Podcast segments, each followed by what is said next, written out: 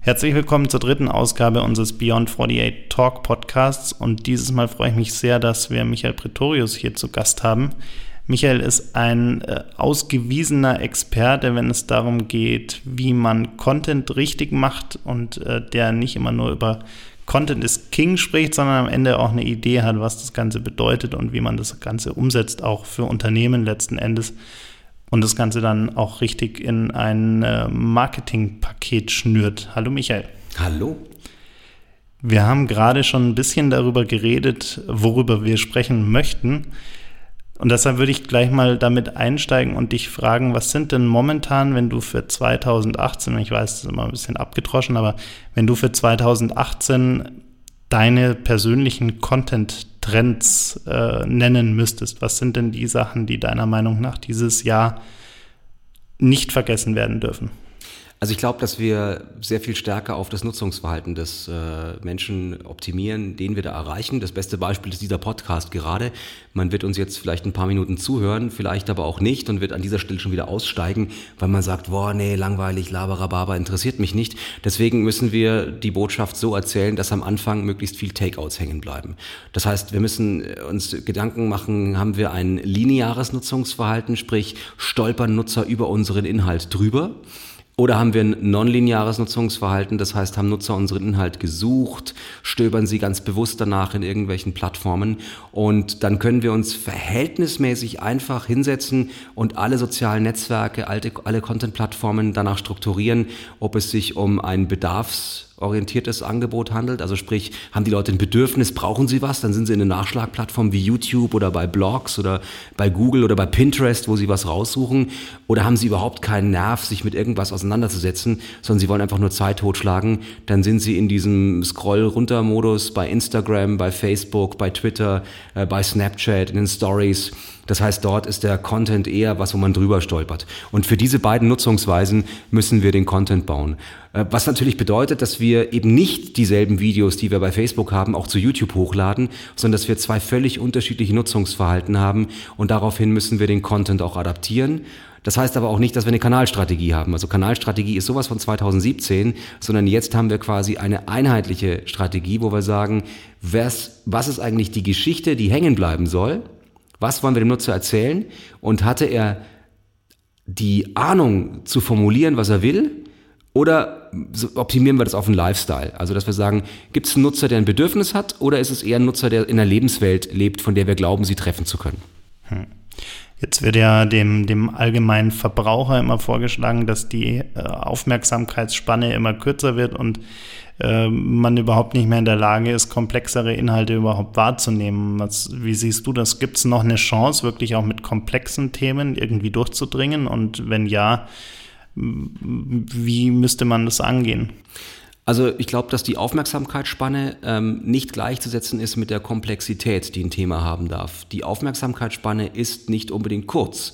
Es gibt durchaus YouTube-Kanäle, die es schaffen, ihre Nutzer eine Dreiviertelstunde, eine Stunde dran zu halten ähm, und dabei sowohl einfache als auch komplexe Themen besetzen können. Es gibt auch Formate in sozialen Netzwerken, wo ich ein sehr komplexes Thema sehr einfach erzählen kann. Ich habe in den letzten Monaten sehr viel zum Beispiel damit rumgespielt, PowerPoint-Präsentationsvorlagen zu bauen für Facebook-Videos, weil wir einfach festgestellt haben, man kann Menschen auch inspirieren und letztendlich ist es ein ähnliches Nutzungsverhalten wie unten an der U-Bahn-Station, wo wir Infoscreen-Tafeln angucken. Wenn ich es schaffe, in drei, vier Millisekunden komplexe Sachen zu erklären, äh, ist auch viel gewonnen. Das heißt, wir müssen einfach lernen, Geschichten anders zu erzählen. Und mein bestes Beispiel dafür ist immer Schneewittchen und die sieben Zwerge. Wenn ich natürlich anfange mit der Nummer, es war einmal an einem Land vor langer, langer Zeit, dort lebte eine Königstochter, dann bin ich einfach bei Facebook, Instagram und Snapchat falsch. Weil ich eben nicht dieses, äh, diese Situation habe, dass Menschen jetzt lange einen dramaturgischen Aufbau wollen. Wenn ich aber sage, schau mal, da liegt eine Frau in einem Glassarg, die ist eigentlich tot, aber doch noch nicht ganz, weil gleich kommt ein Prinz und küsst die wieder wach, dann habe ich für eine kurze Aufmerksamkeitsspanne mir die Aufmerksamkeit geholt und jetzt kann ich die Geschichte nochmal von vorne erzählen und immer tiefer. Ich muss aber auch begreifen, dass man diese Geschichte von hinten her kürzen können muss. Haben das dann Unternehmen schon verstanden? Ach, das ist so eine generische Frage. Ich glaube, dass es eine ganze Reihe von Unternehmen gibt, die unterschiedliche Kanäle unterschiedlich gut bespielen. Und ähm, also mir fallen schon eine ganze Menge an, an Beispielen ein. Ich habe zum Beispiel vor zwei Wochen mit Red Bull das Vergnügen gehabt, in Marseille drehen zu dürfen. Und wir haben zum Beispiel genau nach diesem Muster ähm, Instagram Stories gebaut, wo wir gesagt haben, wir erzählen mal die Geschichte von, vom Ende weg und wir erzählen die Geschichte in 40 bis 50 Instagram Slides oder so in der Richtung. Und die Kernbotschaft muss aber immer dieselbe sein. Es muss relativ früh klar werden, wer ist der Star der Geschichte und was ist der Clou. Das heißt, am Ende des Tages geht es eigentlich immer darum, in diesem Boost an, an unfassbar vielen Informationen, in welchem Stream auch immer, einfach Aufmerksamkeit zu wecken und innerhalb von wenigen Millisekunden, nämlich beim Durchscrollen, am besten die Leute so festzuhalten, dass sie auch weiterschauen. Ja, zum einen das, aber wenn ich die Aufmerksamkeit habe und ich schaffe es, auf die Verweildauer zu optimieren, dann kann ich natürlich damit später auch wunderbar retargeten. Also das Beispiel mit den Instagram Stories ist zum Beispiel ganz hilfreich. Wenn ich jeden Tag einen Post als Instagram Story mache, dann hat der Nutzer keine Chance zu sagen, ob es ihn interessiert oder nicht, weil er hat ja nur ein Bild gesehen. Wenn ich die Story aus zwei Bildern mache, dann kann ich zumindest schon ein bisschen ableiten, aha, er hat das erste Bild gesehen und auch das zweite noch, aber sowieso richtig interessiert hat, hat er mir auch nicht gesagt. Wenn ich die Story aber mit drei, vier, fünf Slides aufbaue, dann kann ich schon messen, wie sehr war er interessiert. Und das ist ja ein ähnliches Muster wie, hat er sich mein Facebook-Video zu 25 Prozent angesehen, hat er sich mein YouTube-Video zu 25 Prozent angesehen. Und wenn ich dann noch auf die Interaktion optimiere, dann kann ich natürlich später wunderbar retargeten und kann eine Zielgruppe bauen, die heißt, Mensch, Menschen, die ich zwar generell erreicht habe, die die Geschichte aber noch nicht zu Ende gesehen haben und Menschen, die ich erreicht habe und die die Geschichte bereits sehr, sehr tief wahrgenommen haben. Also unterschiedlich tief interessierte oder unterschiedlich tief informierte Nutzer und aus denen kann ich zwei völlig unterschiedliche Marketing-Zielgruppen bauen. Jetzt ist es aber bei, bei Instagram zum Beispiel ja noch sehr, sehr, sehr viel Handarbeit und, und auch viel Arbeit, weil es ja noch keine Tools gibt, um jetzt automatisiert zum Beispiel herauszufinden, wer die äh, 40 ähm, äh, Insta-Stories sich angeschaut hat, oder? Also ja, das ist äh, letztendlich in der Medienbeobachtung noch sehr hemdsärmlich, das stimmt. Also was wir zumindest schon mal machen können, ist, wir können über Vorlagen schon mal dafür sorgen, dass man sehr schnell sehr viele Inhalte raushauen kann, was so die äh, Betrachtung der, der Key-Performance-Indikatoren angeht. Also Reichweite in Bezug auf Verweildauer, in Bezug auf Interaktionen. Das ist dann noch eine äh, ne, ne Messung, die ist sehr manuell und das ist natürlich auch ein bisschen anstrengend an der Sache. Deswegen übernimmt man die stichprobenartig. Aber das, was ich gerade gesagt habe, geht ja bei anderen Plattformen schon sehr, sehr automatisiert. Also ich kann mir natürlich meine YouTube-Videos sehr viel besser ansehen auf Verweildauer und auf, ähm, auf, auf, auf Nutzertiefe und meine Facebook-Videos kann ich mir auch sehr viel genauer ansehen. Aber ich wäre ja schon dankbar, wenn viele Unternehmen überhaupt erstmal aufhören würden, ihre Fans zu zählen und schon mal überhaupt in diese tiefere Betrachtung der KPIs reingehen würden. Das stimmt, ja. Jetzt haben wir viel über Video geredet. Ähm, durch Sachen wie Alexa äh, von Amazon oder, oder Google Home und so weiter kommt aber auch das Thema Audio immer stärker wieder und, und erlebt meiner Meinung nach zumindest fast äh, eine Renaissance in diesem Jahr. Wie, wie siehst du das denn? Als auch als erfahrener Radiomensch. Ja, ja also ich habe ich hab auch so eine kleine Alexa-Tonne zu Hause, die, die, darf auch manchmal mit mir reden. Ähm, ich habe neulich Ärger bekommen von meiner Frau, dass ich so unhöflich zu der bin, weil ich immer nur sage, mach's Licht an, mach's Licht aus, wo sie gesagt hat, du kannst dir auch mal angewohnen, zu der Bitte zu sagen. Ja, das tut deinen Manieren nicht schlecht. Und ich habe mir das jetzt zu Herzen genommen und jetzt bin ich mal ganz besonders freundlich zu Alexa. Aber so ein richtiges Gespräch kommt da zu Hause noch nicht auf. So, das ist eher so ein Befehlsgehabe, äh, so nach dem Motto, mach mal die Lichter auf gemütlich und mach mal die Heizung an und ähm, jetzt mal Wohnzimmer Wohnzimmerlicht. Und ähm, so ein richtiger Dialog kommt da noch nicht. Und spannend ist natürlich diese, diese Entwicklung der Bots, nämlich wann ist es eher so ein Voice Search, also ich sag dir, was ich suche und du gibst mir eine Antwort zurück. Und ab wann ist es eher auch mal ein Gespräch, das wir führen können, wo zum Beispiel auch mal eine heraus, wo eine Vorahnung kommt, wo Alexa zu mir sagt, Michael, ich habe das Gefühl, du brauchst gerade das und das oder ich, also wo sie auf mich zugeht. Insofern glaube ich, wir sind da noch sehr am Anfang. Ich finde es total schön, dass wir Nerds uns gerade mit dem Thema Voice beschäftigen. Tut mir auch als alter Radiohase gut, wieder darüber nachzudenken. Aber ich glaube, es dauert noch zwei, drei Jahre, bis wir da tiefergehende Gespräche führen. Aber sie werden kommen Weiß ich nicht. Das hängt davon ab, was die Developer machen. Ähm, ich persönlich, mein Beispiel ist immer das mit der Bäckerei. Ich habe jetzt meine, meine Voice-App auf dem Handy und jetzt kann ich ähm, Siri fragen, Siri, wo ist eine Bäckerei? Und dann ist es ein Voice-Search auf einer Geoposition. Ich kann aber auch genauso gut Siri fragen, Siri, ähm, gib mir mal einen Tipp, was ich jetzt noch essen könnte. Und Siri erkennt, dass ich mich abends immer Low Carb ernähre, hat gleichzeitig die Datenbank von zwölf Bäckereien und anderen Restaurants gescannt, die nicht nur Websites als Visitenkarten haben, sondern die eben auch mittlerweile viel tiefere Daten pflegen und kann eben sagen, also so wie du dich ernährst, würde ich dir jetzt ehrlich gesagt hier gerade diese kleine Trattoria empfehlen, weil die haben noch wunderbar Tomaten, Mozzarella und da bist du noch gut versorgt. Das war jetzt ein bisschen komplex. Ich gehe da nochmal drauf näher ein. Das bedeutet auch gleichzeitig, um überhaupt so ein Gespräch zu ermöglichen, müssen wir unsere Websites umplanen. Diese ganzen Websites, die Visitenkarten sind, wie hier unsere Produkte und da ein nettes Bild, also diese ganzen WordPress, WooThemes Templates, die können wir jetzt alle in die Tonne treten. Wir brauchen jetzt wieder Datenbanken, wo unsere Produkte erfasst sind, vor allem mit viel mehr Metadaten. Deswegen passt dieses Beispiel mit der Bäckerei ganz gut, weil die würden mir jetzt die Bilder zeigen von ihrer Bäckerei mit den Brezen. Was ich aber eigentlich wissen will, ist, welche Inhaltsstoffe sind in dem Gebäck, wie viele Brezen haben Sie am Abend um 17.30 Uhr noch, haben Sie auch glutenfreies Gebäck, haben Sie auch andere Sachen und ähm, diese Sachen kann ich die verknüpfen mit anderen Daten. Jetzt arbeitest du ja mit vielen, vielen unterschiedlichen Unternehmen zusammen, also auch großen, sehr großen, aber auch äh, kleineren. Was sind denn momentan deine größten Herausforderungen, die du siehst in der Zusammenarbeit mit diesen Unternehmen, gerade wenn du wirklich mal äh, über die verschiedenen Größen hinweggehst der Unternehmen und auch über die verschiedenen Branchen hinweggehst? Ich glaube, die größte Herausforderung besteht darin, die nicht abzuhängen. Wir sind in der Tech-Branche schon wieder beim nächsten Thema. Du hast gerade das Thema Alexa und Voice Search angesprochen. Wir können jetzt über Messenger-Bots reden. Wir können über CRM-Systeme reden, die man mit Facebook verknüpfen kann. Aber ich bin mit egal welchen Unternehmen, egal welcher Größe, bei Themen, die ich vor acht, neun Jahren auf der Agenda hatte. Und ähm, jetzt kann ich sagen, oh, das ist doch alles schon, haben wir doch schon, been there, done that, bought the T-Shirt. Aber es sind noch immer die, die Grundfesten. Ich muss noch immer erklären, dass eine Social-Media-Abteilung eine völlige Schwachsinnsinstitution ist, sondern dass Social Media eine Querschnittstechnologie ist, die sowohl in die PR reinspielt, als auch in die Unternehmenskommunikation, als auch in das Marketing. Und deswegen ist wichtig ist, diese digitalen Skills in den bestehenden Abteilungen aufzubauen und nicht eine zusätzliche Social-Media-Abteilung aufzubauen. Ich muss immer noch erzählen, dass man keine zentrale zentralen Social Media Guidelines braucht, sondern dass es unterschiedliche Regelungen gibt für unterschiedliche Persönlichkeiten im Unternehmen, dass unterschiedliche Botschafter im Unternehmen sich auch dafür eignen und dass eben nicht jeder Mitarbeiter als Botschafter geeignet ist und ich auch nicht jeden Influencer da draußen als Botschafter buchen kann. Und das sind Sachen, ehrlich gesagt, wenn ich meine alten PowerPoint-Präsentationen oder Keynotes ansehe von vor zehn Jahren, da steht das genauso drin. Jetzt kann ich sagen, boah, Michael, bist du ja super toll, hast es vor zehn Jahren schon gewusst, Edgy Badge, äh, wird's mir langweilig sondern äh, ich muss, äh, also ich muss ganz anders drauf reagieren. Ich muss sagen, ich bin in meiner Rolle dafür da, dass ich keine Spaltung baue zwischen Onlinern und Nonlinern, sondern ich kann sagen, lass uns doch mal den Step gehen, den wir vor zehn Jahren schon richtig gefunden haben. Vielleicht sind die Argumente heute besser geworden. Vielleicht ist die Infrastruktur heute besser, sodass wir den Menschen, die das vor zehn Jahren nicht geglaubt haben, heute an Zahlen und an anderen Beispielen belegen können, dass es so ist. Aber wenn ich mir die meisten Unternehmen ansehe, dann sieht es da mit der Digitalisierung noch sehr, sehr müde aus. Das heißt, bevor wir über Alexa reden und irgendwelche Chatbots, machen wir die Hausaufgaben von vor zehn Jahren.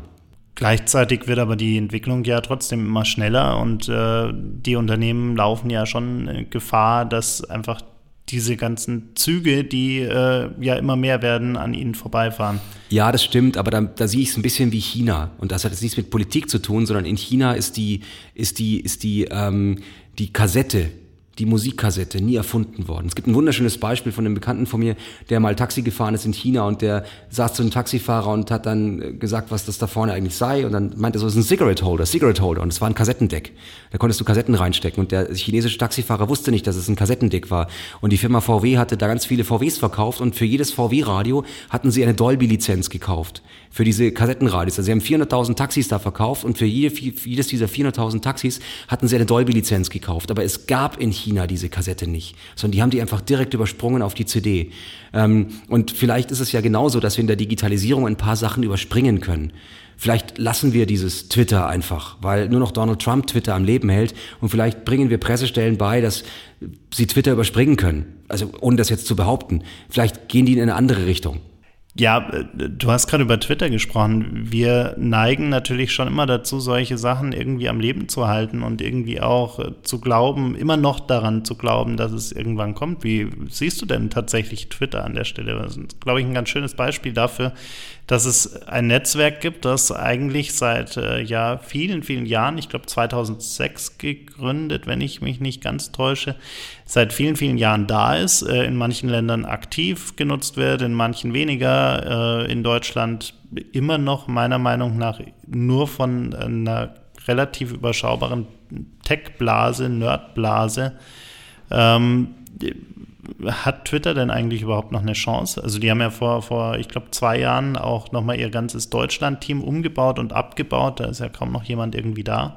Nachdem ich keine Twitter-Aktien habe, bin ich da wahnsinnig entspannt, weil ähm, mein persönlicher Erfolg und der meiner Kunden nicht davon abhängt, ob es gut bei Twitter ist oder nicht gut bei Twitter ist.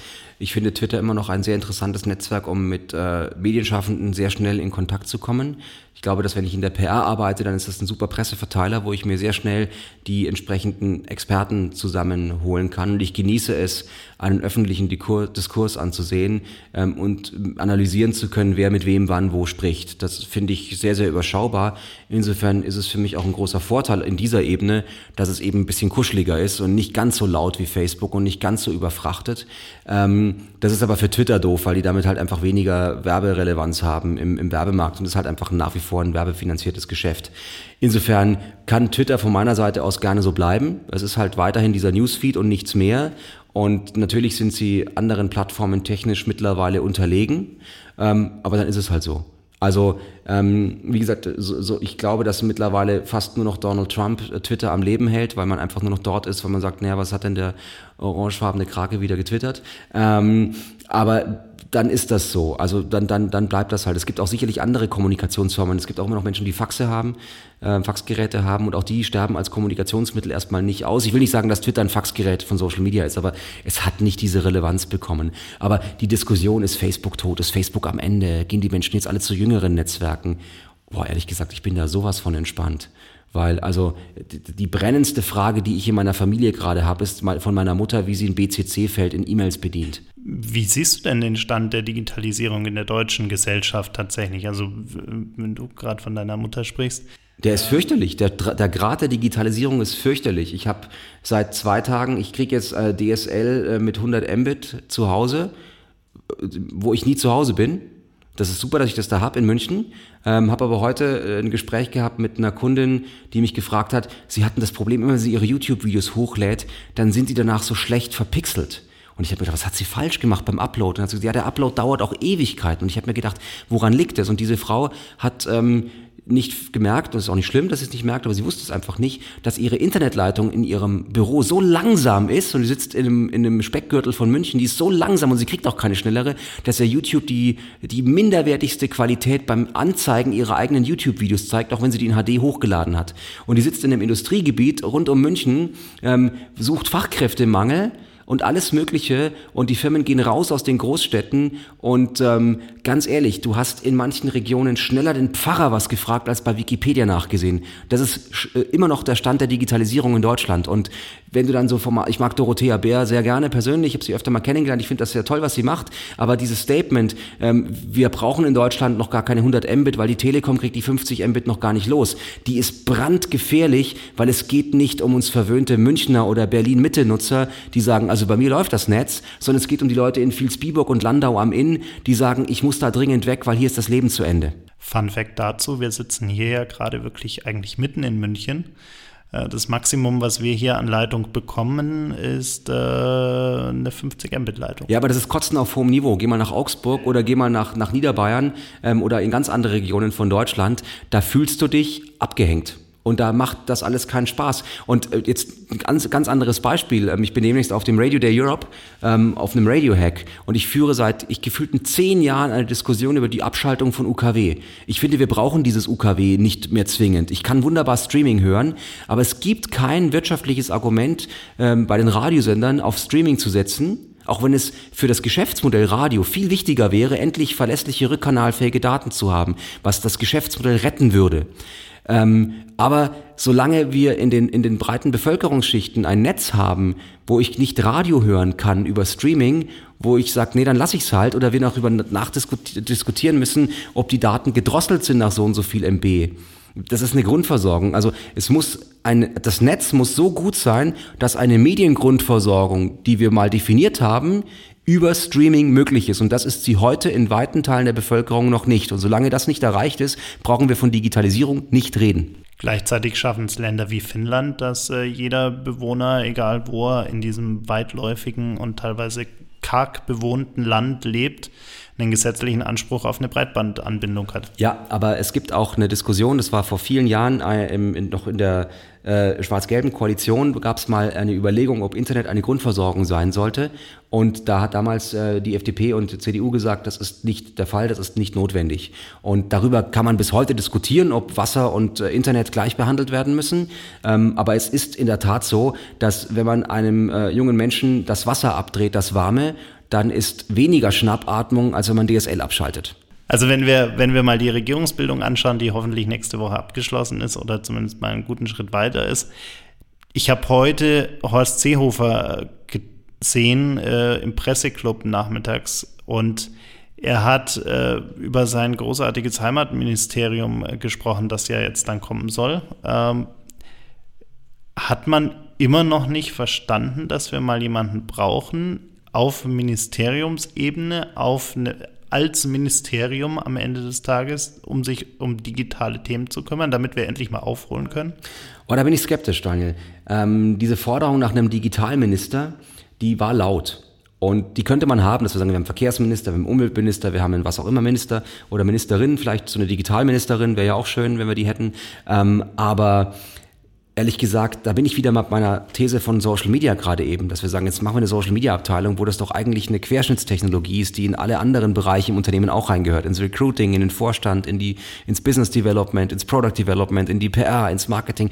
Wenn wir jetzt das Digitalministerium sagen, ist Umweltministerium nicht digital, ist Verkehrsministerium nicht digital, ist Wirtschaftsministerium nicht digital, ist äh, Familienministerium nicht digital. Also wo, in welchem Ministerium gibt es denn, soll es denn dann keine Digitalthemen geben? Also dann sind alle befreit von der Digitalisierung. Sagen wir, Umwelt, ganze Umweltreform brauchen wir nicht, brauchen keine digitale Gesundheitskarte, wir brauchen keine, keine Tabletten, die nach Hause telefonieren, ob Demenzkranke ihre Pillen genommen haben. Äh, Familienministerium, nein, wir brauchen keine, keine, keine, keinen Coworking Space und wir brauchen keine Telearbeitsplätze, wir brauchen keine, kein Bring Your Own Device, damit Familien besser arbeiten können oder so großartige Modelle wie Vertrauensarbeitsplätze, die, die überhaupt Digitalisierung erst möglich werden, ja. Sind wir dann komplett befreit, wenn wir sagen, jetzt haben wir unseren Digitalminister und er ist dann der Head of DSL und das war's, ja.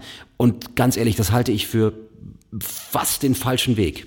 Aber wie bekommen wir denn mehr Digitalkompetenz in die Ministerien rein? Also natürlich macht es Sinn, dass alle irgendwo darüber Bescheid wissen und für ihre Ressorts auch die nötige Kompetenz auch in der digitalen Welt haben. Aber wenn man sich mal die Ministerien anschaut oder auch die Politiker, die da tätig sind, dann sieht es da ja eher erschreckend mau aus. Das, also man würde jetzt bösartig sagen, das Thema löst sich biologisch, wenn die Generation einfach mal neu reinkommt. Und ich finde den Trend, den unabhängig bei welchen Parteien, ob die jetzt äh, weit links, weit rechts, Mitte, oben, unten sind, ich finde ähm, den Generationenwechsel in der Politik Menschen von jung und alt zusammenzuführen, halte ich erstmal für eine sehr, sehr gute Idee.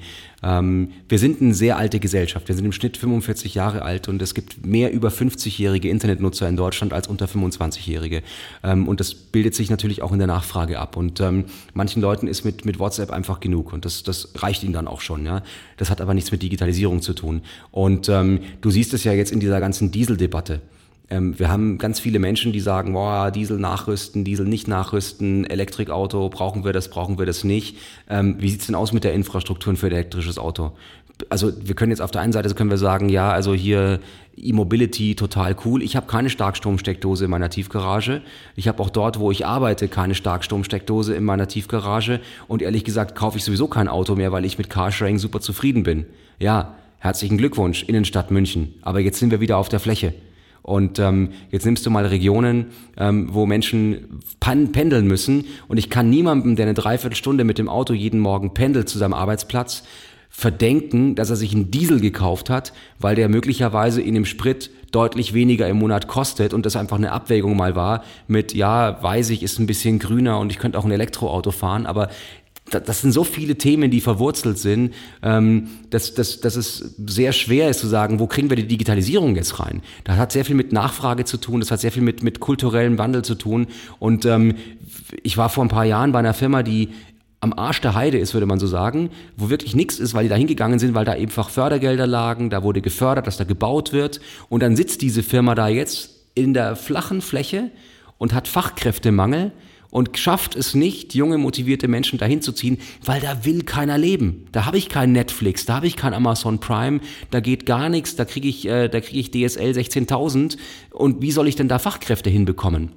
Und solche Firmen ziehen jetzt auch nicht in die Innenstadt von Frankfurt mit ihren ganzen Gebieten, weil es wird zu teuer. Und die äh, eine Möglichkeit ist, sie, sie wandern ab ins Ausland und produzieren dort. Ja, produzieren eben nicht mehr hier und haben eben nicht ihre Fachkräfte hier. Oder sie ähm, holen sich andere Mitarbeiter, denen das wiederum egal ist. Und das ist ein Teufelskreis. Wenn ich Mitarbeiter zu mir ziehe als Fachkräfte, denen Digitalisierung wurscht ist, weil sonst wären sie ja nicht hier, dann habe ich natürlich das in der nächsten Generation wieder. Jetzt hast du ja vor zwei Jahren unser New Work Panel bei der 48 Forward Konferenz äh, moderiert und ich äh, versuche ja den Leuten immer noch zu erklären, dass New Work nicht nur digital ist, sondern generell einfach ein kultureller Wandel ist, der natürlich durch digitale Technologien bedingt ist, weil digitale Technologien mehr Freiheiten bieten. Sie eröffnen ganz neue Möglichkeiten auch der Zusammenarbeit und es spielt nicht mehr so die große Rolle, wo ich gerade sitze, um zu arbeiten, zumindest in vielen Jobs, die ja Wissensarbeit sind, die äh, keine Maschinen, klassische Maschinen erfordern oder klassische Produktionsabläufe erfordern. Wie siehst du denn den Stand, äh, gerade du hast ja auch viel mit, mit Management in Unternehmen zu tun, haben die inzwischen verstanden, dass einfach auch von Mitarbeiterseite eine andere Wahrnehmung von Arbeit entsteht und dadurch einhergehend auch äh, eine andere Forderung, äh, was den Arbeitsplatz und die Arbeitskultur angeht? Ja, wobei wir da aufpassen müssen, dass wir da nicht arrogant werden, wir Digitaler. Weil wir finden das total fancy-mancy, mit unserem iPhone X bei Starbucks zu sitzen und von dort aus alles machen zu können. Und wir finden das auch total schick, dass wir in der Cloud hängen und äh, von überall arbeiten können. Und wir finden das auch total toll, dass wir jetzt äh, hier Bällebad äh, Coworking Spaces haben.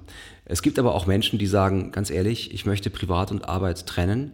Ich bin saufroh, wenn ich um 9 Uhr in mein Büro kommen kann und um 18 Uhr mache ich die Tür zu und dann ist die Arbeit getan und ich verlasse dieses Büro, verlasse auch diese Kollegen und komme in meine äh, gewohnte private Atmosphäre zurück. Ich möchte nicht zu Hause arbeiten. Ich möchte kein Homeoffice haben. Ähm, es gibt auch Menschen, die sagen, ich kann mich zu Hause nicht konzentrieren, weil ich würde eh die ganze Zeit meine Wäsche machen oder würde dann hier nochmal das und das tun oder nochmal hier was machen. Und es gibt auch Menschen, die sagen, ich kann in einem Wiener Kaffeehaus nicht arbeiten. Das kann vielleicht irgendein Dichter, aber ich kann es nicht. Und ich hätte gerne ein anständiges Büro. Und ich habe auch keinen Bock auf Großraumbüros und ich hätte gerne ein kleines Büro, wo ich die Tür zumachen kann, weil ich mich auch einmal gerne konzentrieren möchte, eine Stunde für mich. Und ich finde es sehr, sehr schwierig, da alle möglichen Berufsgruppen über einen, über einen Kamm zu scheren. Ähm, ich kann auch nicht einem Zahnarzt sagen, er soll jetzt auf einmal Homeoffice machen, weil der hat halt seine Praxis. Das heißt, dieses kreative, ich bin Freelancer, Designer, Programmierer, tralalala und kann auch von der Karibik aus arbeiten, das ist ja die Traumvorstellung. Ähm, das ist aber auch eine ziemliche Arroganz gegenüber anderen Berufen. Ähm, ich kann dem Busfahrer nicht sagen, er soll jetzt hier mal Homeoffice machen. Ich kann auch keinem Zahnarzt sagen, er soll Homeoffice machen. Und es gibt tausend andere Berufe, wo es, wo es auch notwendig ist, dass man, dass man irgendwo fest sitzt. Das heißt aber nicht, dass man diese Orte nicht schöner gestalten kann. Und, und, und ich finde dass, dass die Gestaltung von Orten sehr, sehr wichtig. Und ähm, ich glaube, da können wir noch viel mehr tun, um aus äh, Arbeitsräumen Lebensräume zu machen. Und ähm, das beste Beispiel dafür ist die Schule. In der Schule ist nach wie vor Handyverbot und wir gehen in den Schulen in einen Computerraum, um uns dort mit dem Digitalen zu beschäftigen. Das ist der falsche Ansatz. Medienraum, Computerraum. Ja, das ist äh, eigentlich, äh, auch das ist ja wiederum eine, eine, eine Grenzgeschichte, ja. Und so ist es in, in vielen anderen Räumen auch, dass man, man geht dann in einen Konferenzraum. Warum ein Konferenzraum? Warum kann man nicht Bereiche bauen, in denen das Mieten einfach ist, in denen man aber auch mal in Ruhe telefonieren kann, in denen man mal entspannen kann, in denen man sich nur zu zweit treffen kann, ein Vier-Augen-Gespräch. Und da brauchen wir viel flexiblere Räume. Und ähm, ich glaube, das ist eine große Herausforderung, einfach unterschiedliche Räume für unterschiedliche Arbeitsweisen zu gestalten. Jetzt hast du gerade ein brennendes Thema angesprochen, nämlich unsere Schulen und äh, vielleicht zum Abschluss nochmal das Thema Bildungs Wie schon vorbei. zum Abschluss nochmal das Thema Bildungssystem. Ich war auch kürzlich in einer Schule und dann oder in einer Bildungseinrichtung, sagen wir es mal so. Es war eher eine, eine private Uni. Und dann wurde mir auch stolz der Computerraum gezeigt äh, mit, mit neuer Ausstattung und äh, überhaupt äh, neuen, neuen Rechnern, die da standen und so weiter. Was denkst du denn, wie digital unsere Lehrer tatsächlich inzwischen denken äh, und was könnte man dafür tun, um auch aus den Schülern, die von der Schule abgehen, Leute zu machen, die sich für digitale Themen fernab von Computerspielen äh, und fernab von irgendwelchen lustigen YouTube-Videos auch wirklich dafür interessieren? Ähm, ich glaube, dass das Wort Digitalthemen in dem Fall nicht greift. Wenn ich Geschichte studieren will, ist das kein Digitalthema. Wenn ich Medizin studieren will, ist es kein Digitalthema ich glaube, dass Digitalisierung ja viele Ausprägungen hat, zum Beispiel einfach Arbeitsprozesse oder Vereinfachungen von Arbeitsprozessen. Ähm, wenn ein Lehrer die Hausaufgaben per WhatsApp an seine ganze Klasse verschicken würde, wäre das ein sicherlich sehr effizienter Prozess. Ich könnte mir auch vorstellen, dass sich eine, eine, eine Hausarbeit über Slack organisieren lässt. Ich kann mir auch vorstellen, dass es äh, Google Docs äh, gibt, um Menschen gemeinsam zu organisieren, wie sie an einem Problem gemeinsam arbeiten. Also Tools, äh, Collaboration Tools gäbe es da genügend, ob die nun Slack sind, ob die nun Google Docs sind, ob die in Office 365 sind, ob man gemeinsam an irgendwelchen Dokumenten arbeitet, ob man sagt, man hat ein schulweites Wiki ähm, oder man, man, man, man, also nicht nur Wikipedia lesen, sondern auch mal, wie verfasst man eigentlich einen, einen wie, wie kann ich eigentlich einen wissenschaftlichen Artikel verfassen und wie lerne ich das am Beispiel von Wikipedia? Das sind ja viele, viele Momente. Da kommt noch was Kulturelles dazu ähm, und das ist ein sehr, sehr wichtiges Thema an Schulen, das ist das Thema Cybermobbing. Äh, ich kenne viele Lehrer, die keinen Bock auf einen Facebook-Account haben und keinen Bock auf einen Instagram-Account haben oder auf Snapchat oder dort sind, aber völlig anders heißen, weil sie sagen, ich möchte nicht mit den Schülern in Verbindung kommen, weil die sind manchmal auch schonungslos. Ich meine, in meiner Zeit haben wir Stilblüten auf in die Schülerzeitung geschrieben und das war schon teilweise mies. Ja? Und heute ist das Thema Cybermobbing zwischen Schülern und ich kann mir vorstellen, dass nicht jeder Lehrer da total happy ist. Ja, theoretisch könnte auch jeder Lehrer einen YouTube-Kanal haben und sagen, hey, ich habe euch noch mal ganz kurz erklärt, wie ich das mit dem, mit dem Satz des Pythagoras gemeint habe. Nur ich kann mir auch vorstellen, dass nicht jeder Lehrer die YouTube-Kommentare am Abend darunter beantworten will. Also digitale Methoden, Wissen zu vermitteln, ähm, mit Leuten in Kontakt zu bleiben, auf einer persönlichen Ebene Menschen nochmal zu helfen. Also all das, was drinsteckt in diesem Social Media und in dieser Digitalisierung, da gäbe es an Schulen so viele Ausprägungen und das muss nicht in einem Medienraum stattfinden. Und das muss auch kein Digitalthema sein. Ähm, das kann auch sein, dass ich einem Schüler nochmal Nachhilfe gebe als Hangout on Air oder als Skype-Gespräch oder wie auch immer. Oder den Leuten als Lehrer in einer Instagram-Story zehn Dinge beibringe, die sie von der französischen Revolution vielleicht im Kopf behalten sollten. Ich saß vor kurzem mit unserem äh, gemeinsamen Freund Richard Gutjahr zusammen und wir haben über das Schulsystem in Tel Aviv gesprochen. Äh, und äh, er hat berichtet, dass es dort zum Beispiel eigene Schulstunden regelmäßig gibt, die fest verankert im Stundenplan sind, äh, in denen es zum einen darum geht, äh, die eine heißt iPad, da wird äh, jede Woche ähm, eine neue App, die irgendwo im, im Schulkontext oder im Lernkontext oder Bildungskontext äh, passt, besprochen und ausprobiert und gemeinsam erlebt und äh, ja, erfahren quasi. Und es gibt aber auch Stunden, in denen es darum geht, einfach nur miteinander zu kommunizieren, zu lernen, wie man miteinander spricht, wie man miteinander umgeht. Fehlt uns sowas nicht fundamental in unserem deutschen Bildungssystem? Also ich glaube, der Umgang mit Medien ist sehr, sehr wichtig. Und ob das jetzt eine App ist, die man ausprobiert ähm, oder was anderes ist, ähm, weiß ich nicht. Ich bin ein großer Verfechter von dieser Theorie Medienkunde.